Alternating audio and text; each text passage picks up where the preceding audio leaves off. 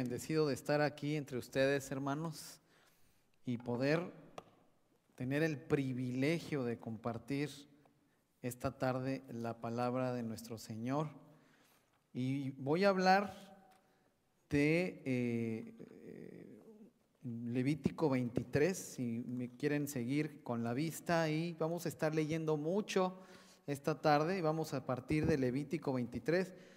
Levítico es uno de esos libros que se leen muy poco, ¿verdad? Yo hasta hace todavía unos años lo había leído un par de veces y son de esos libros que uno se pasa rápido, ¿verdad? Cuando, cuando los que hacen eh, eh, la, lectura de la Biblia en un año, como que, y evitamos muchas veces este libro por el contenido que tiene, pero como eh, decía el pastor Adolfo, lo que está haciendo la iglesia estos días es celebrar y celebrar algo que, ya pasó, pero que tiene un impacto eterno, no nada más en la historia humana, sino eterno. Y parte importante de entender por qué es importante, por qué es necesario recordar, eh, y, lo hacen cada mes, ¿verdad? cuando ah, tienen la cena del Señor. En Levítico 23, hermanos, y vamos a estar muy particularmente eh, hablando de las fiestas que celebraba el pueblo judío. ¿Por qué Dios quería que su pueblo recordara lo que él había hecho? Y, cada cuando se celebraban las fiestas, pues cada año, y eran varias, ¿no es cierto? Y tenía, este era un tiempo que Dios usaba para que, número uno, el pueblo se detuviera. Porque en cada una de estas fiestas, empezando por la celebración del sábado, que cada semana era un día en el que la gente dejaba de trabajar, ¿verdad? La gente dejaba de trabajar para eh, eh, meditar en lo que Dios había dicho. ¿Recuerdan? Que es como muy similar a lo que pasa los domingos hoy con la iglesia. Paraban. Y en cada fiesta eh, habían estos días en los que la gente no trabajaba, no hacía cosas, no hacía labores en el hogar para detenerse y meditar en lo que Dios había hecho en el pasado. Entonces, mis hermanos, voy a ir leyendo y lo vamos a ir también em, contrastando con Hebreos y vamos a estar en Hebreos 3 a partir del versículo 12. Entonces vamos a ir y venir entre Levítico 23 y Hebreos 3 a, a partir del versículo 13. Entonces vamos a ir viendo cómo las fiestas no nada más eran celebración, las fiestas era para que Dios les ayudara a su pueblo a recordar algo que había pasado, pero también las fiestas tenían el objetivo de anunciar algo que iba a pasar. Así que esto va a ser muy interesante para ustedes. Hermanos, la palabra del Señor dice así, voy a leer a partir del versículo 1 y me voy a ir deteniendo. Y yo estoy usando la versión nueva, versión internacional. Probablemente están usando unas, así que me van a ir siguiendo con su vista. Dice la palabra del Señor así. El Señor le ordenó a Moisés que les dijera a los israelitas, estas son las fiestas que yo he establecido y a las que ustedes han de convocar como fiestas solemnes en mi honor. Yo, el Señor, las establecí. Versículo 3, trabajarán ustedes durante seis días, pero el séptimo día es de reposo. Es un día de fiesta solemne en mi honor, en el que no harán ningún trabajo. Donde quiera que ustedes vivan, será sábado consagrado al Señor. Eso es lo que dice en Levítico 23. Eso es lo que Dios mandó. Ahora, fíjense cómo em, para cuando Jesús estuvo en la tierra, se guardaba el sábado, ¿no es cierto? Ahora, ustedes recordarán, hermanos, que eh, antes de que el pueblo de Israel fuera invadido por el ejército de Babilonia, bueno, ya se había dividido el reino en dos, el, reino del norte, que se le llamaba Israel, y el reino del sur, que se le llamaba, que se le conocía como Judá, ¿no? Aunque también estaba Benjamín ahí. Entonces, eh, cuando ya el pueblo es invadido, el, templo es destruido, eh, la muralla de Jerusalén destruida, el ejército babilonio llegó y se llevó a buena parte del templo a Babilonia. ¿Recuerdan eso? Bueno, una de las razones por las que, bueno, fueron muchísimas, pero una de las razones por las que el pueblo, eh, bueno, sufrió todas estas penalidades y angustias fue una de esas por no guardar el sábado. Entonces, porque finalmente el pueblo no guardó la ley de Dios en general. Entonces, vamos a ir ahora a Hebreos 3 para entender un poquito. Es el, el, sábado, hermanos, que tenía que ver con que Dios había eh, hecho su obra creadora durante seis días y eh, el séptimo descansó, pues tiene un poco que ver con eso, pero la esencia, vamos a eh, meditar en lo que significó, pero sobre todo en lo que significa para la iglesia el reposo, el reposo, que ese fue eh, el objetivo en muy buena medida del día de reposo, hermanos, porque el día de reposo no era solamente el que los judíos se reunieran para leer la palabra, sino que el reposo, el séptimo día, anunciaba una realidad espiritual. Entonces, miren hermanos, a partir del versículo 12 dice así, cuídense hermanos de que ninguno de ustedes tenga un corazón pecaminoso e incrédulo que los haga apartarse de Dios vivo. Más bien, mientras dure ese hoy, es decir, mientras sea hoy, anímense unos a otros cada día para que ninguno de ustedes se endurezca por el engaño del pecado. Hemos llegado a tener parte con Cristo con tal que retengamos firme hasta el fin la confianza que tuvimos al principio. Como se acaba de decir, si ustedes oyen hoy su voz, no endurezcan el corazón como sucedió en la rebelión. Ahora bien, ¿quiénes, ¿quiénes fueron los que oyeron y se rebelaron? ¿No fueron acaso todos los que salieron de Egipto guiados por Moisés? ¿Y con quiénes se enojó Dios durante 40 años? ¿No fue acaso con los que pecaron, los cuales cayeron muertos en el desierto? y a quienes juró Dios que jamás entrarían en su reposo, sino a los que desobedecieron. Como podemos ver, no pudieron entrar por causa de su incredulidad. Capítulo 4, versículo 1 dice, cuidémonos, por tanto, no sea que, aunque la promesa de entrar en su reposo sigue vigente, alguno de ustedes parezca quedarse atrás. Porque a nosotros, lo mismo que a ellos, se nos ha anunciado la buena noticia, pero el mensaje que escucharon no les sirvió de nada, porque no se unieron en la fe a los que habían prestado atención a ese mensaje.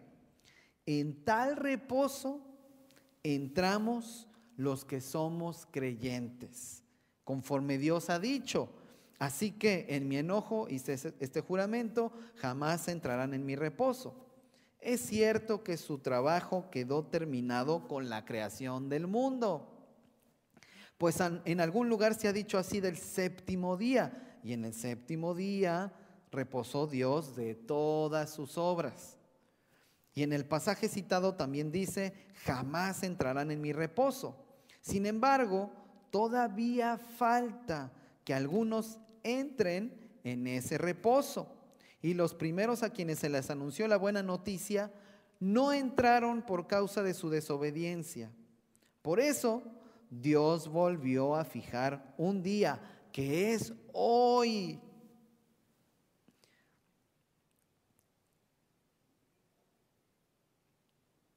Ya me perdí, hermanitos. Sí.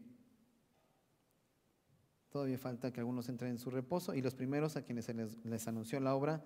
Ah, claro, siete. Por eso Dios volvió a fijar un día, que es hoy, cuando mucho después se declaró por medio de David lo que ya se ha mencionado. Si ustedes oyen hoy su voz, no endurezcan el corazón. Si Josué les hubiera dado el reposo, Dios no habría hablado posteriormente de otro día.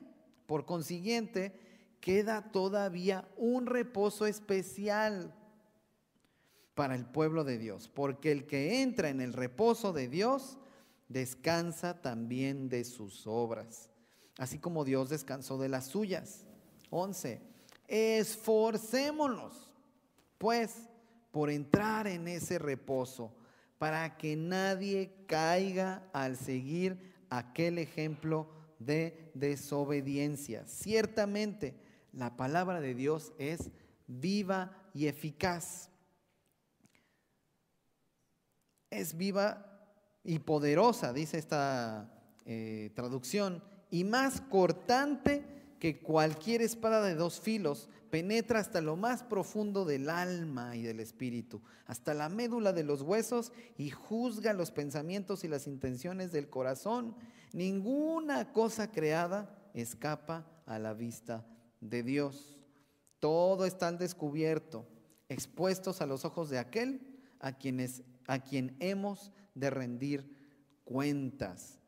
Por lo tanto, ya que Jesús, el Hijo de Dios, ya que en Jesús, el Hijo de Dios, tenemos un gran sumo sacerdote que ha atravesado los cielos, aferrémonos a la fe que profesamos, porque no tenemos un sumo sacerdote incapaz de compadecerse de nuestras debilidades, sino uno que ha sido tentado en todo de la misma manera que nosotros, aunque sin pecado. Así que acerquémonos confiadamente al trono de la gracia para recibir misericordia y hallar la gracia que nos ayude en el momento que la necesitamos. Fíjense hermanos cómo está hablando de tres momentos del reposo.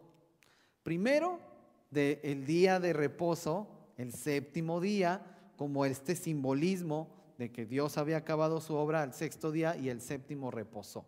Entonces ese es uno. Luego, esto, el Levítico y la ley es dada al pueblo cuando salió de Egipto. Y entonces recuerdan que en el camino de Egipto hacia la tierra prometida, el pueblo se rebeló a Dios.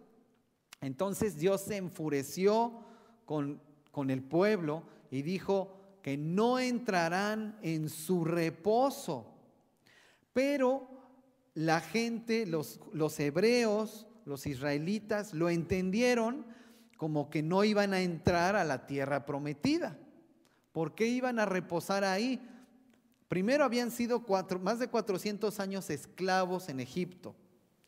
Además, salieron de la esclavitud y recorrieron el desierto por 40 años, que era un camino como de cuatro años nada más. Y 40 años estuvieron en el desierto sufriendo penalidades por su propia desobediencia y, rebeldía. Y entonces después iban a entrar a la tierra prometida, conquistar la tierra y por fin iban a reposar en esta tierra. Bueno, y entonces como el pueblo se rebeló, Dios había dicho, no entrarán en mi reposo, pero lo entendieron como que iban a morir en el desierto, lo cual sí pasó, y que no iban a entrar a la tierra prometida a reposar finalmente. Y lo, y lo tercero que habla Hebreos, que habla de un reposo especial para el pueblo de Dios. Y dice que el que entra en este reposo descansa también de sus obras, así como Dios descansó de las suyas. Hermanos, está hablando de la eternidad con Dios.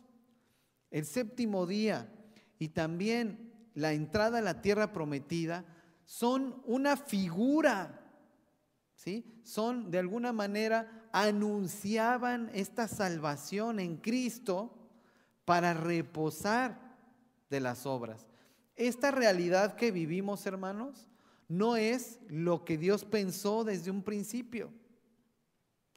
No vemos todos los días, hermanos, gente fatigada, no solo físicamente por el trabajo, sino por las angustias, las preocupaciones, las tristezas.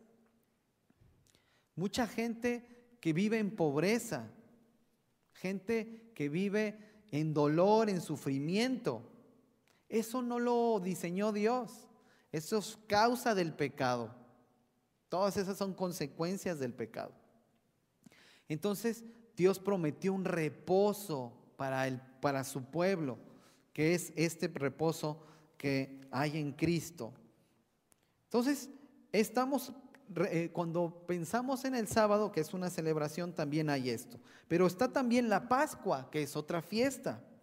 Hermanos, dice en el Levítico 23, versículo 4, dice, estas son las fiestas que el Señor ha establecido, las fiestas solemnes en su honor, que ustedes deberán convocar en las fechas señaladas para ellas.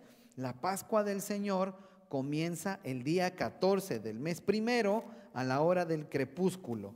El día 15 del mismo mes comienza la fiesta de los panes sin levadura en honor al Señor, durante siete días comerán pan sin levadura. El primer día celebrarán una fiesta solemne en su honor. Ese día no harán ningún trabajo. Durante siete días presentarán al Señor ofrendas por fuego y el séptimo día celebrarán una fiesta solemne en su honor. Ese día no harán ningún trabajo. Entonces, la fiesta de Pascua la antecedía eh, la fiesta de los panes sin levadura. Y había días de descanso, ¿no es cierto? Ahí un poco antes y un poco después. La fiesta de la Pascua, hermanos, que nos recuerda, lo, más, más bien, la fiesta de la Pascua que anunciaba la venida de Jesús al mundo, que un cordero debía de morir por los pecados de eh, los demás. Y miren lo que dice en Hebreos 9. Ahora vamos a Hebreos 9, versículo 1. Y dice, ahora bien, el primer pacto tenía sus normas para el culto y un santuario terrenal. En efecto, se habilitó un tabernáculo de tal modo que en su primera parte, llamada el lugar santo, estaban el candelabro, la mesa y los panes consagrados. Tras la segunda cortina estaba la parte llamada el lugar santísimo, el cual tenía el altar de oro para el incienso y el arca del pacto, toda recubierta de oro. Dentro del arca había una urna de oro que contenía el maná, la vara de Aarón que había retoñado y las tablas del pacto. Encima del arca estaban los querubines de la gloria que cubrían con su sombra el lugar de la expiación. Pero ahora no se puede hablar de eso en detalle. Así dispuestas todas estas cosas, los sacerdotes entran continuamente en la primera parte del tabernáculo para celebrar el culto.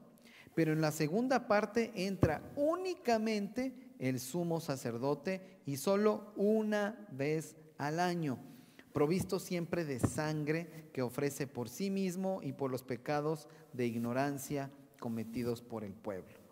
Con esto el Espíritu Santo da a entender que mientras siga el pie en pie el primer tabernáculo, aún no se habrá revelado el camino que conduce al lugar santísimo esto nos ilustra hoy día que las ofrendas y los sacrificios que allí se ofrecen no tienen poder alguno para perfeccionar la conciencia de los que celebran ese culto. No se trata más que de reglas externas relacionadas con alimentos, bebidas y diversas ceremonias de purificación válidas solo hasta el tiempo señalado para reformarlo todo. Cristo, por el contrario, al presentarse como sumo sacerdote de los bienes definitivos, en el tabernáculo más excelente y perfecto, no hecho por manos humanas, es decir, que no es de esta creación, entró una sola vez y para siempre en el lugar santísimo. No lo hizo con sangre de machos cabríos y becerros, sino con su propia sangre, logrando así un rescate eterno. La sangre de machos cabríos y de toros y las cenizas de una novilla rociada sobre personas impuras las santifican de modo que quedan limpias por fuera. Si esto es así, cuanto más la sangre de Cristo, quien por medio del Espíritu Eterno se ofreció sin mancha a Dios, purificará nuestra conciencia de las obras que conducen a la muerte, a fin de que sirvamos al Dios viviente. Por eso, Cristo es mediador de un nuevo pacto, para que los llamados reciban la herencia prometida, ahora que Él ha muerto, para liberar de los pecados cometidos bajo el primer pacto.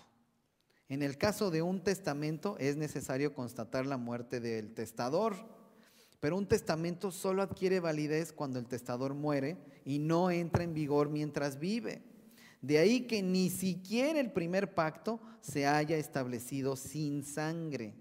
Después de promulgar todos los mandamientos de la ley a todo el pueblo, Moisés tomó sangre de los becerros junto con agua, lana escarlata, y ramas de hisopo y roció el libro de la ley y a todo el pueblo.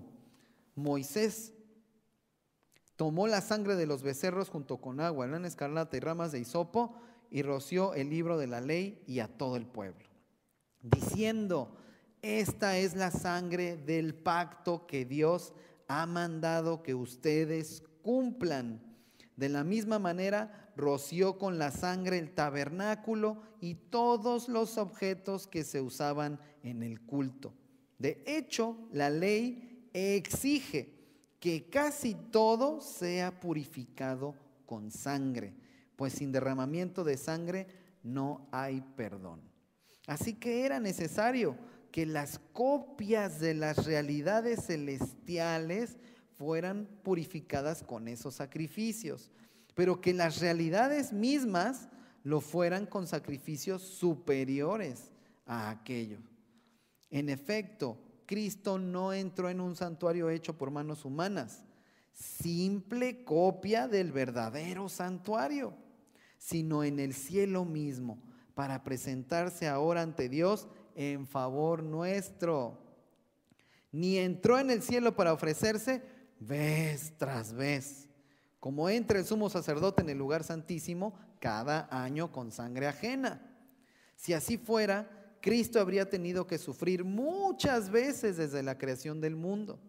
Al contrario, ahora, al final de los tiempos, se ha presentado una sola vez y para siempre, a fin de acabar con el pecado mediante el sacrificio de sí mismo. Y así como está establecido que los seres humanos mueran una sola vez y después venga el juicio, también Cristo fue ofrecido en sacrificio una sola vez para quitar los pecados de muchos y aparecerá por segunda vez ya no para cargar con pecado alguno, sino para traer salvación a quienes lo esperan. La ley es solo sombra de los bienes venideros. Lo repito, porque esto es muy importante. La ley es solo una sombra de los bienes venideros y no la presencia misma de estas realidades.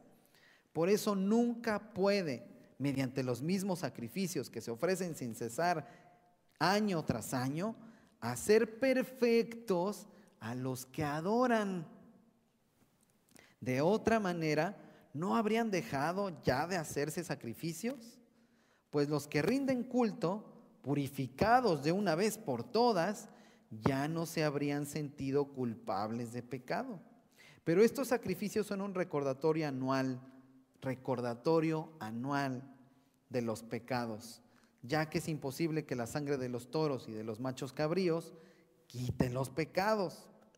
Por eso, al entrar en el mundo, Cristo dijo, y le dijo a Dios, obviamente, a ti no te complacen sacrificios ni ofrendas de los animales y del cereal, el trigo, etc. En su lugar, me preparaste un cuerpo. No te agradaron ni holocaustos ni sacrificios por el pecado. Por eso dije, aquí me tienes, como el libro dice de mí, he venido, oh Dios, a hacer tu voluntad. Primero dijo, sacrificios y ofrendas, holocaustos y expiaciones no te complacen ni fueron de tu agrado, a pesar de que la ley exigía que se ofrecieran. Y luego, añadió, aquí me tienes, he venido a hacer tu voluntad. Así quitó lo primero para establecer lo segundo. Bueno, hermanos, he leído todo esto porque nada explica mejor que la propia palabra para que ustedes se den cuenta que algo que era una celebración anunciaba algo maravilloso, que era que Jesús tenía que venir con este propósito. Y por eso los sacrificios, no les han preguntado a sus hijos, ay, pero ¿por qué se tenían que ofrecer sacrificios y matar al corderito y luego matar a este? Pues por, por la sangre, porque el pecado em, es, ocasiona muerte, el pecado. Entonces tiene que morir alguien. Dios es justo y alguien tiene que morir por el pecado. Pues muere un animalito que derrama su sangre, ¿es cierto? Pero para anunciar que Jesús tenía que venir. Entonces, hermanos, hay que recordar cuando, cuando pensamos en el sacrificio de Jesús y su resurrección, tenemos que recordar estas cosas porque Dios quería que su pueblo se detuviera para buscar a Dios y recordar las cosas que Dios había hecho. Pero si nosotros, como pueblo de Dios, no pensamos en estas cosas, se pierde la oportunidad. Y fíjense, hermanos, después, en Levítico 23, la fiesta de las primicias, que también tiene que ver con el Señor Jesús que dice a partir, del versículo 9, el Señor le ordenó a Moisés que le dijera a los israelitas, cuando ustedes hayan entrado en la tierra que les voy a dar y cieguen la mies, es decir, el, el trigo, la cosecha, deberán llevar al sacerdote una gavilla de las primeras espigas que cosechen.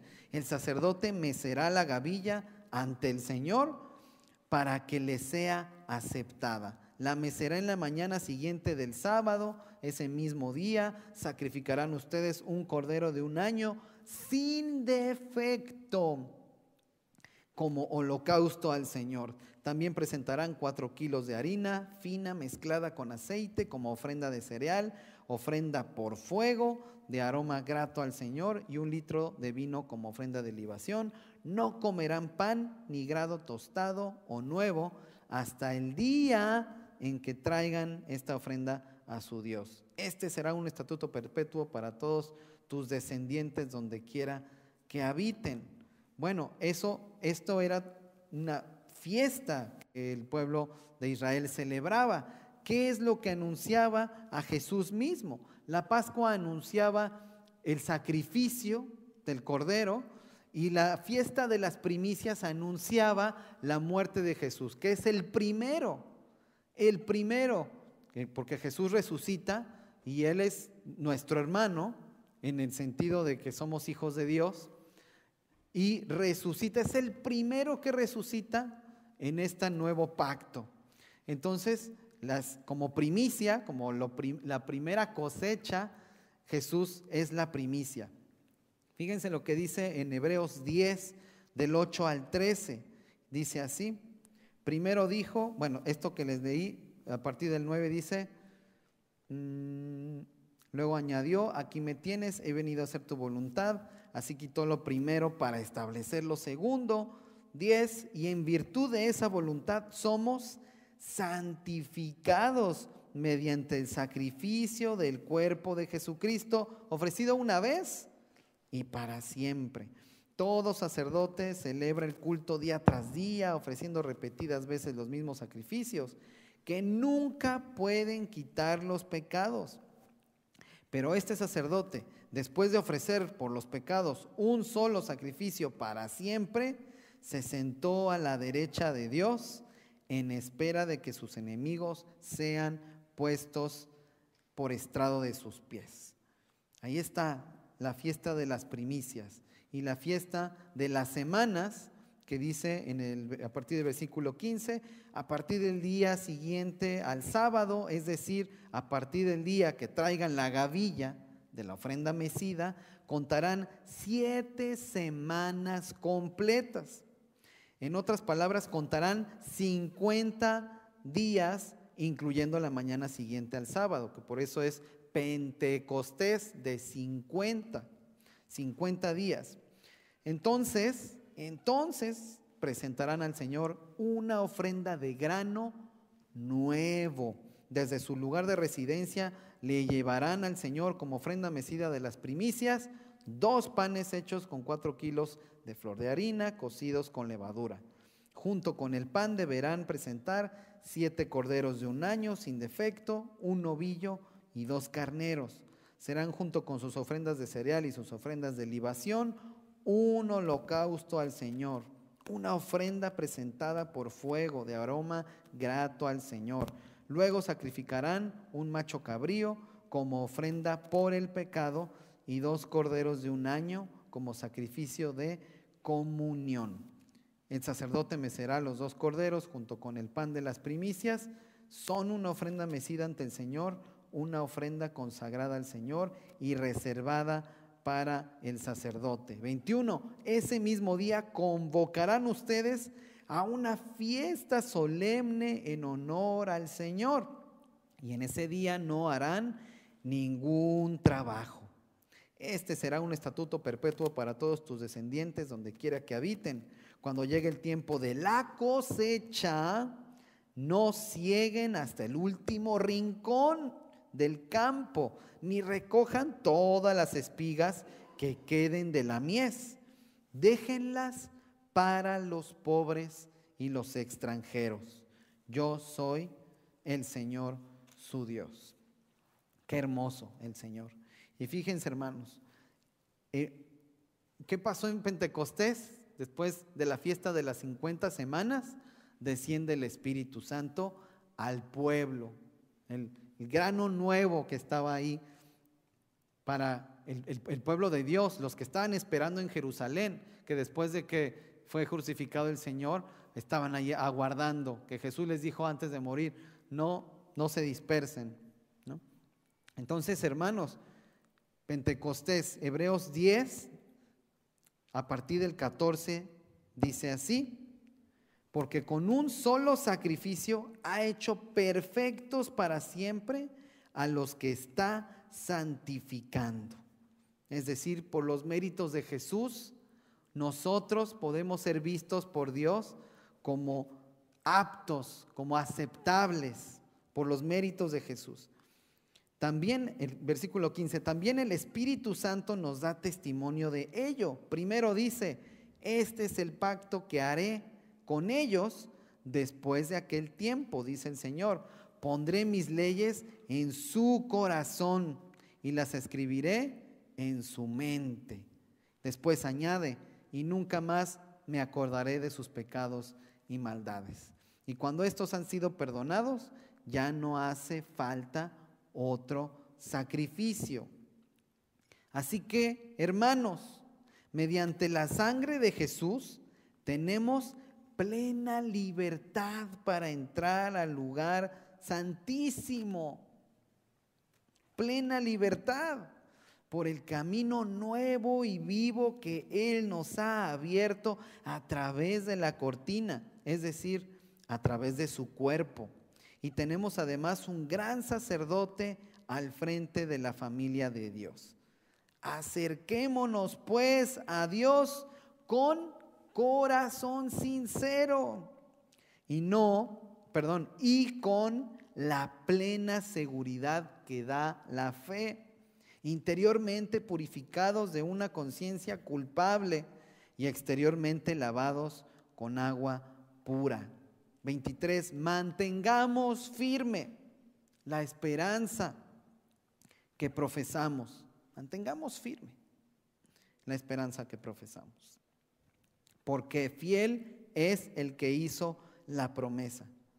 Preocupémonos los unos por los otros, a fin de estimularnos al amor y a las buenas obras.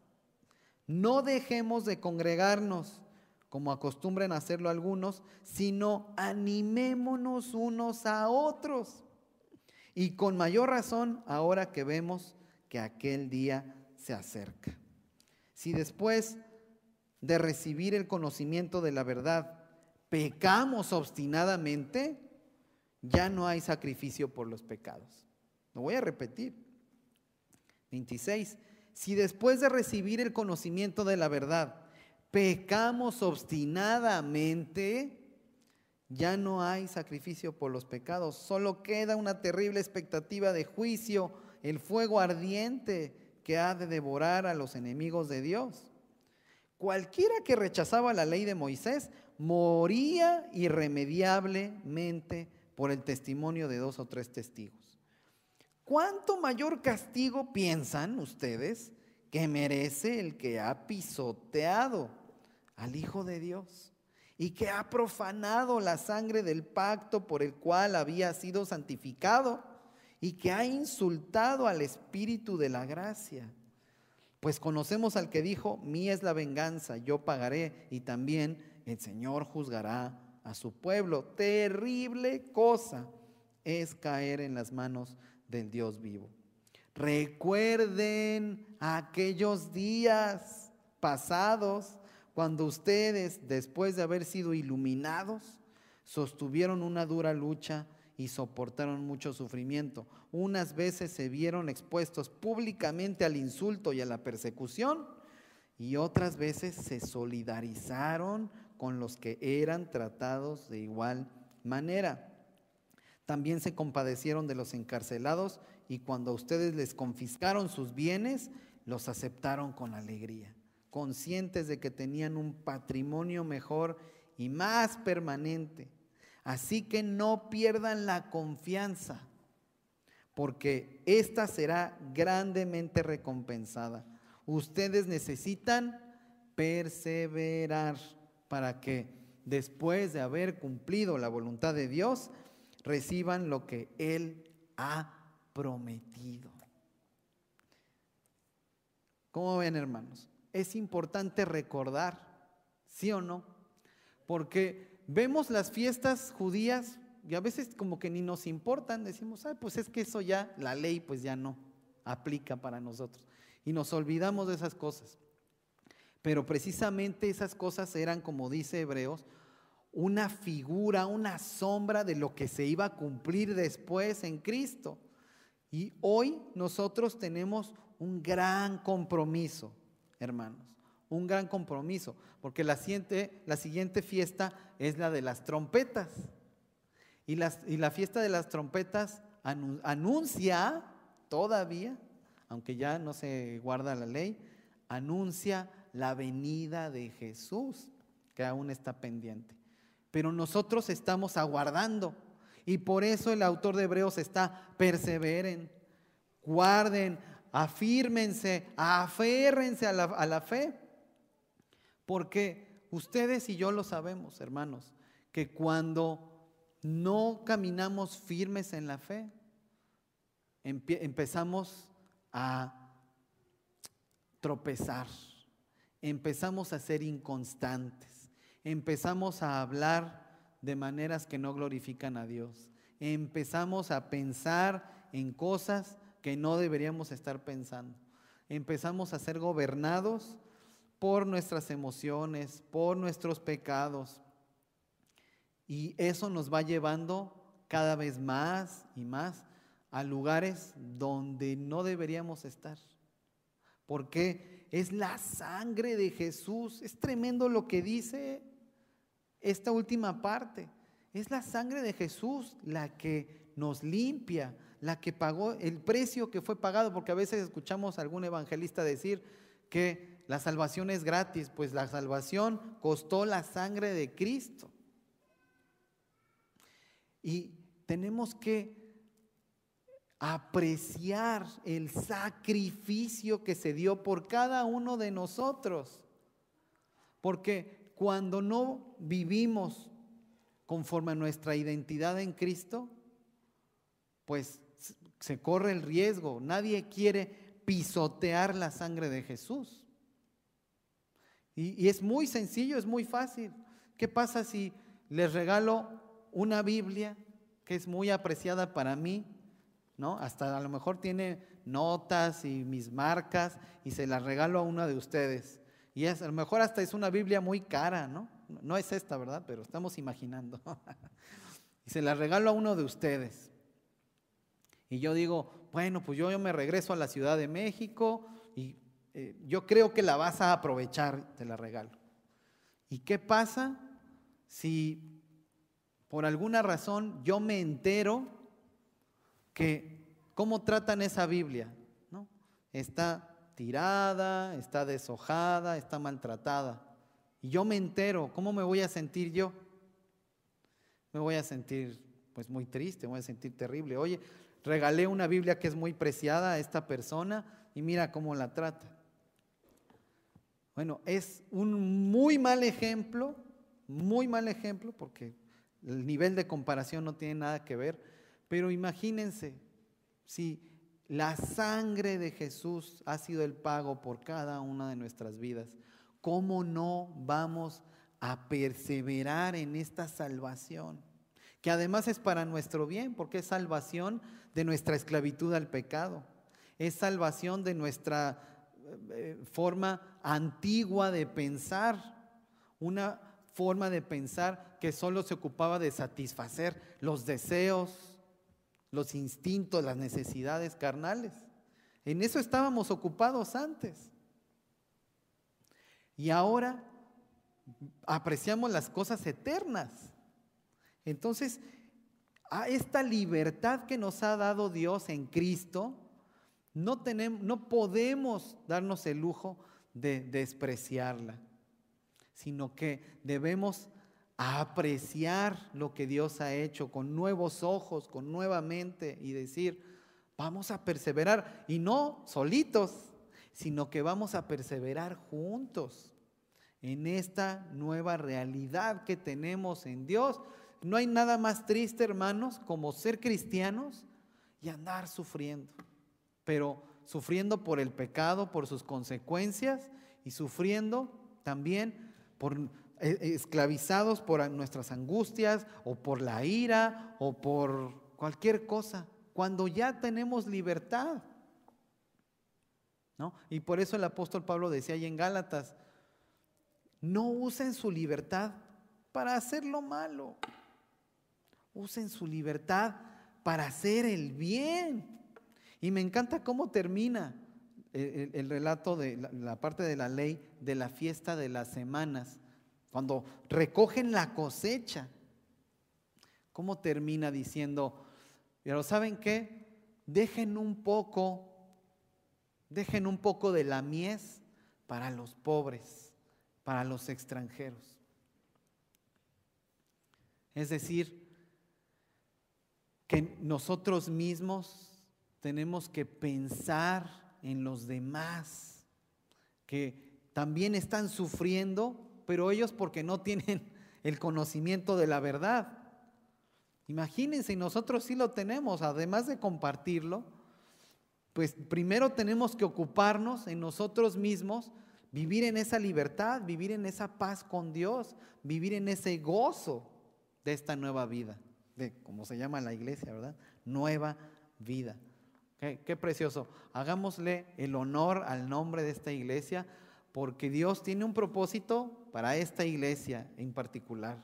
Así que Dios los bendiga, hermanos.